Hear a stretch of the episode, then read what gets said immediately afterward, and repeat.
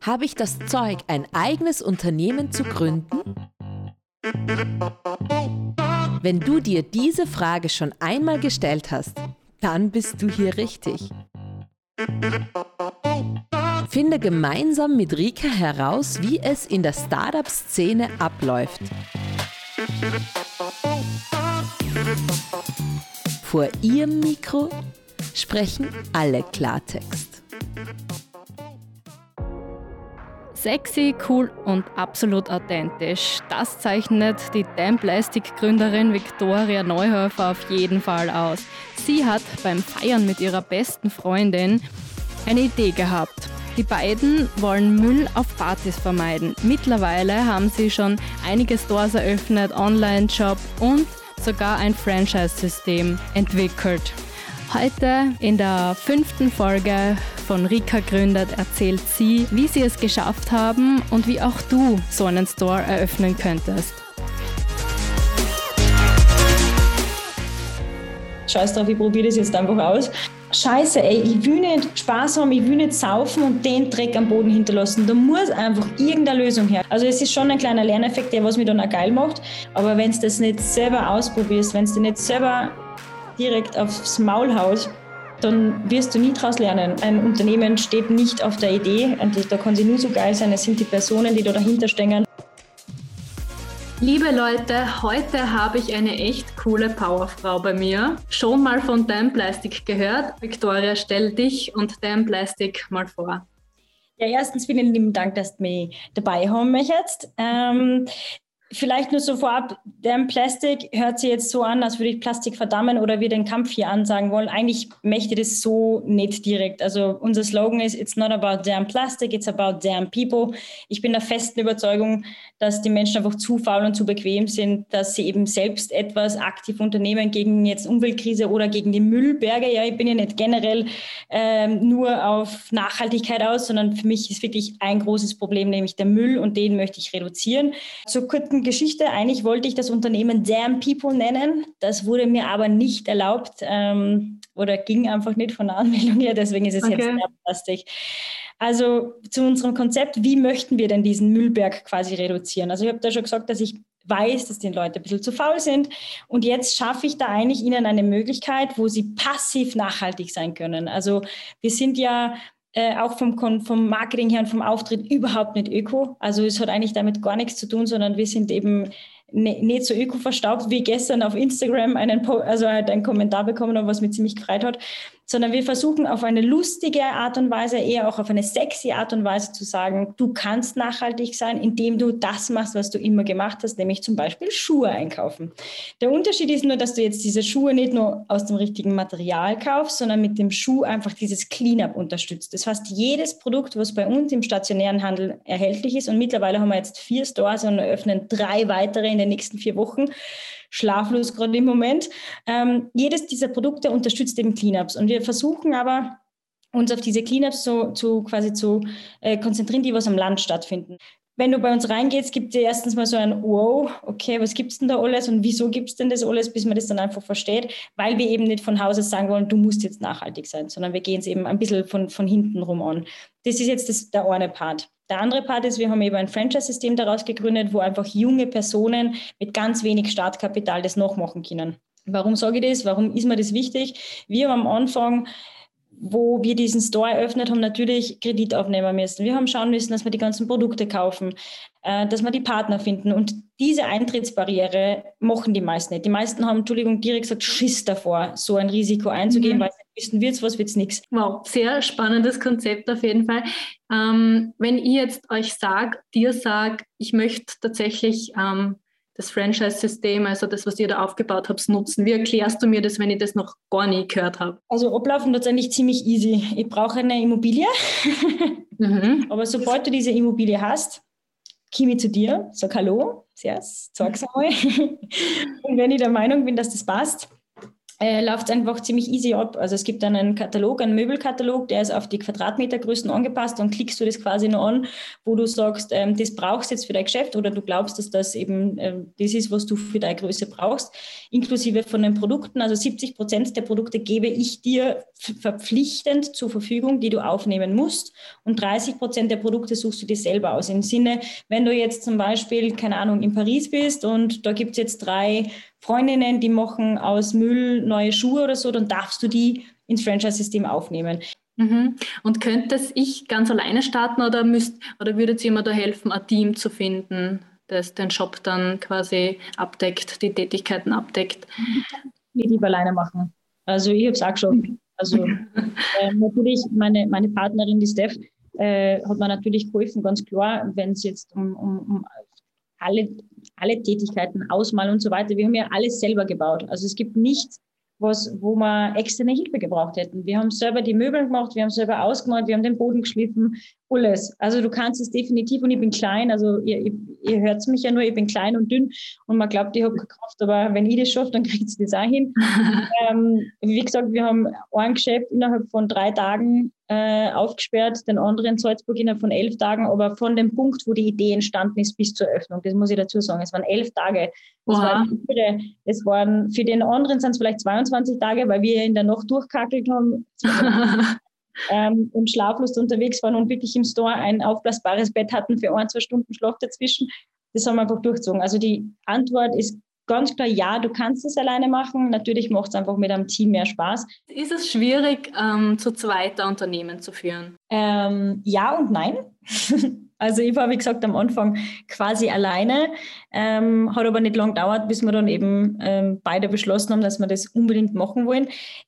Ich glaube, dass es super wichtig ist, dass man unterschiedliche Charaktere mit einbringt. Also es bringt sich nichts, wenn es zwei Alpha-Menschen gibt und es bringt sich nichts, wenn wenn zwei introvertiert sind äh, oder wenn einer risikoscheu ist und der andere ähm, quasi auch. Also ich glaube, es müssen immer Gegensätze sein und bei uns in dem Fall ist es so, dass ich halt im Unternehmen, äh, ich bin erstens die Ideenbringerin und die, der hudelige Zwerg, der da ständig jeden Tag was Neues will, wo die Steph dann einfach nur sagt so, oh Gott, nicht schon wieder eine Idee, jetzt machen wir mal das eine fertig. Und die Steph ist diejenige, die erstens viel organisierter ist. Also ich bin viel mehr chaotisch. Sie ist die Organisationsqueen und auch diejenige, die was gewisse Sachen dann einfach auf Blatt Papier bringt, was so bei mir im Kopf herumschwirrt. Und es würde blöd sein, wenn du dann auf einmal fünf Leute einstößt, die gleich sind weil dann hast du einfach fünfmal das Gleiche. Also wir schauen da voll auf Diversität. Mir ist das wurscht, ob da jemand gelbe, grüne Haare hat oder vor die Piercings und vor die Tattoos. Also unser neuer Icebreaker, den wir so nennen, jeder hat bei uns einen Namen. Also ich bin der Origin, weil ich angefangen habe. Die Steph ist The Anchor, weil sie eben alles fundamenttechnisch runterhaltet und mit zurück quasi ein bisschen so zurück zum Boden führt. Ähm, und wie gesagt, der Patrick Neicher, den muss ich jetzt auch noch sagen, eben der Icebreaker, weil er einfach alles so neu aufgebrochen hat. Der ist einfach da gewesen und hat gesagt, das und das können wir machen und das und das darf ich gerne machen. Und seine Bewerbung war überhaupt der Oberhammer, wo er geschrieben hat, er möchte unsere scheiß Finanzen und sexy Buchhaltung machen, wo ich gesagt habe, sehr cool. Und das, das passt dann einfach. Und ja, also wenn ich eben als Tipp das geben kann, ähm, man weiß, ein, ein, Unternehmen steht nicht auf der Idee, und da kann sie nur so geil sein, es sind die Personen, die da dahinter stehen. Und wenn das nicht passt und wenn du von Anfang an Konfliktpotenzial hast, ähm, dann wird das nichts. Und wie habt ihr die Lieferanten ausgewählt oder wie wählt ihr die zukünftigen aus? Das ist echt eine, eine saugeile Frage und darüber könnt ihr wahrscheinlich zehn Stunden reden, aber ich versuche das ganz kurz zusammenzufassen. Mir ist einfach wichtig, jedes Produkt muss ein soziales Projekt unterstützen, jedes Produkt muss ein Cleanup unterstützen und jedes Produkt muss entweder aus Müll entstanden sein oder helfen dir, diesen Müll zu reduzieren. Mhm. Also das ist jetzt der Punkt eins. Punkt zwei ist natürlich, äh, wie ist die ganze Supply Chain? Wie wird es verpackt? Wie kommt es, also quasi ganz klar, woher kommt der Rohstoff? Wenn etwas aus Holz ist, hat es die Zertifikate? Ist es FSC zertifiziert? Hat es eine PFSC Zertifizierung? Ähm, ist da eh keine Kinderarbeit dahinter? Das sind so typische, klassische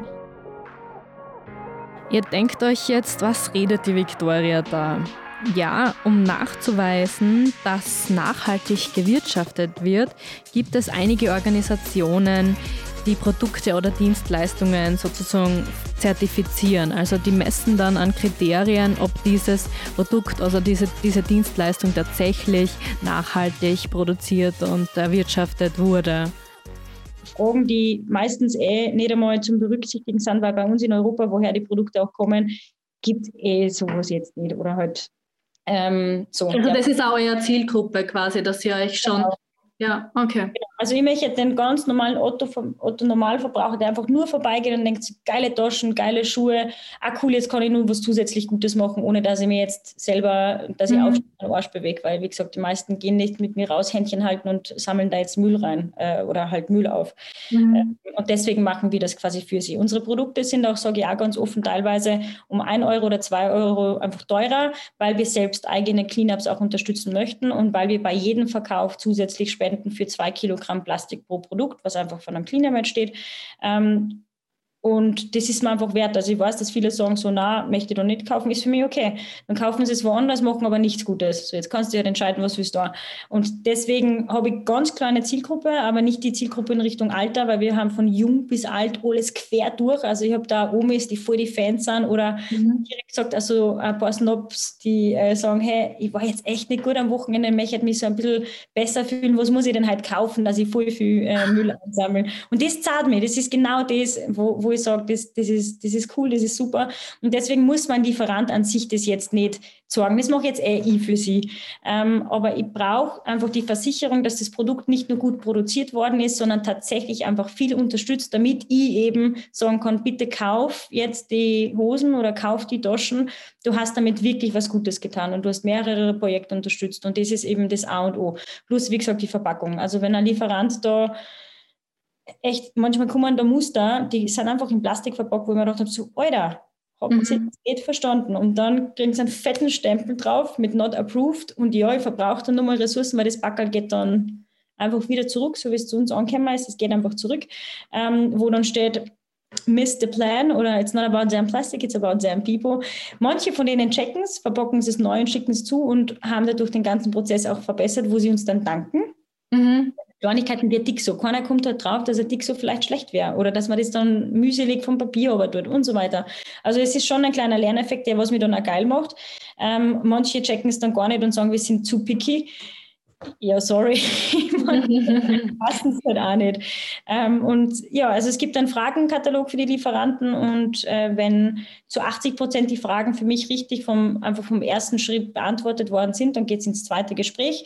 Ähm, meistens, also meistens natürlich jetzt über Zoom, weil eben Corona und wir haben zwei Monate davor eröffnet. Also ich kann es nicht sagen, wie es sonst ablaufen würde, aber ich lasse mir sehr wohl einfach die Produktion zeigen. Wenn es ein Lieferant ist, der sagt, na, ist ja quasi Geheimnis oder hin und her, dann weiß ich es eigentlich eh schon, dass sowas nicht passt, auch vom Waste Management her. Ich verstehe das, dass man gewisse Produktionsschritte nicht sagt, aber das, was vor und nachher passiert, kann man sehr wohl zeigen, ähm, dass ich mir halt dann einfach sicher bin, passt das eh. Habt ihr da einen Businessplan geschrieben oder hat sich das so entwickelt, wie, wie es jetzt entwickelt hat? Na, na, also ich bin bis heute nur sage ich, burn the Businessplan. Falls jemand das Buch nicht kennt, bitte lest das Buch. Das ist einfach meine, ja, einerseits Lebensphilosophie die meisten Unternehmen sterben, man sagt ja, die meisten sterben innerhalb von den ersten fünf Jahren, weil sie sich nämlich an den Plan halten. Die haben da einen Businessplan entwickelt und sie glauben, mit diesem Businessplan geht es dann voran und das ist genau das Richtige.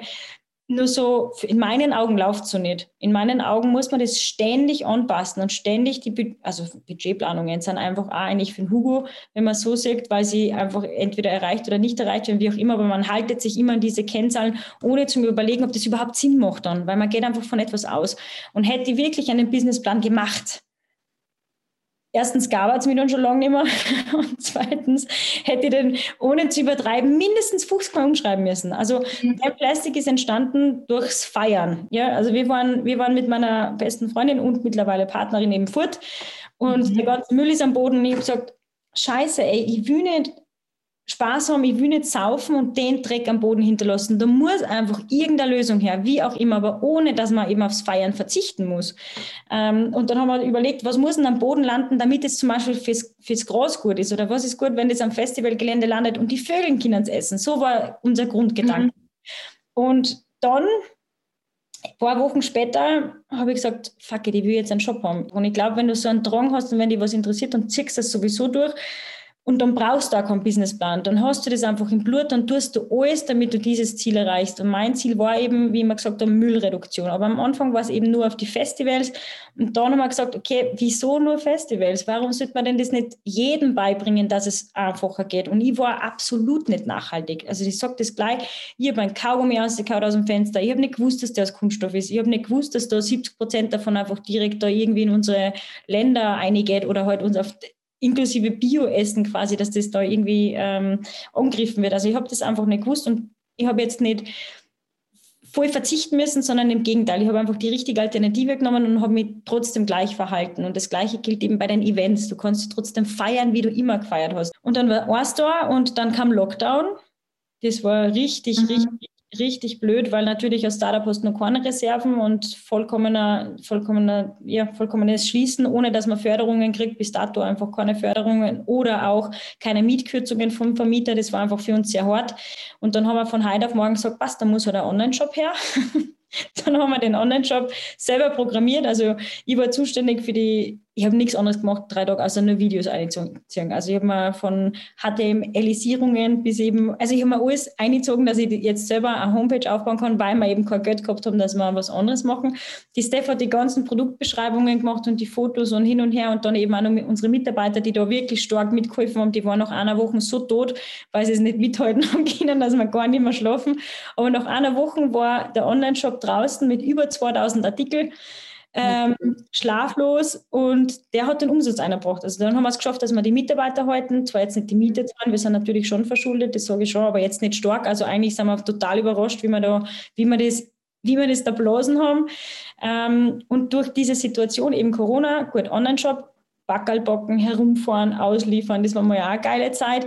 Aber wenn du das nicht selber ausprobierst, wenn du nicht selber direkt aufs Maul haust, dann wirst du nie daraus lernen. Und da hilft auch kein Businessplan und da hilft auch generell keine Planung. Wenn du morgen aufstehst und sagst, du glaubst, dass das gut ist, dann würde ich es einfach ausprobieren. Das haben wir gemacht und deswegen ist es, wir sind gerade mal anderthalb Jahre alt. Also dieses, ich bin ja noch immer tatsächlich ein Startup. Liebe Leute, falls ihr mit Victoria mit Damn Plastic durchstarten wollt, dann meldet euch auf jeden Fall bei ihr. Aber falls ihr selbst eine Idee habt, dann hört auf jeden Fall das nächste Mal rein. Da spreche ich mit Emanuel Kasper darüber, was wichtig ist, wenn man sein eigenes Unternehmen plant wo eben wiederum die Befragung so wichtig ist, die, die ich eh schon öfters erwähnt habe, dass man herausfindet, was die Zielgruppe ist. Und dann wird einem schnell jemand sagen, so ja, ja, tolles Produkt und so weiter. Quasi, ähm, wie unterscheidet man sich von anderen, die am Markt sind? Ich finde, dass man es nie jedem recht machen kann.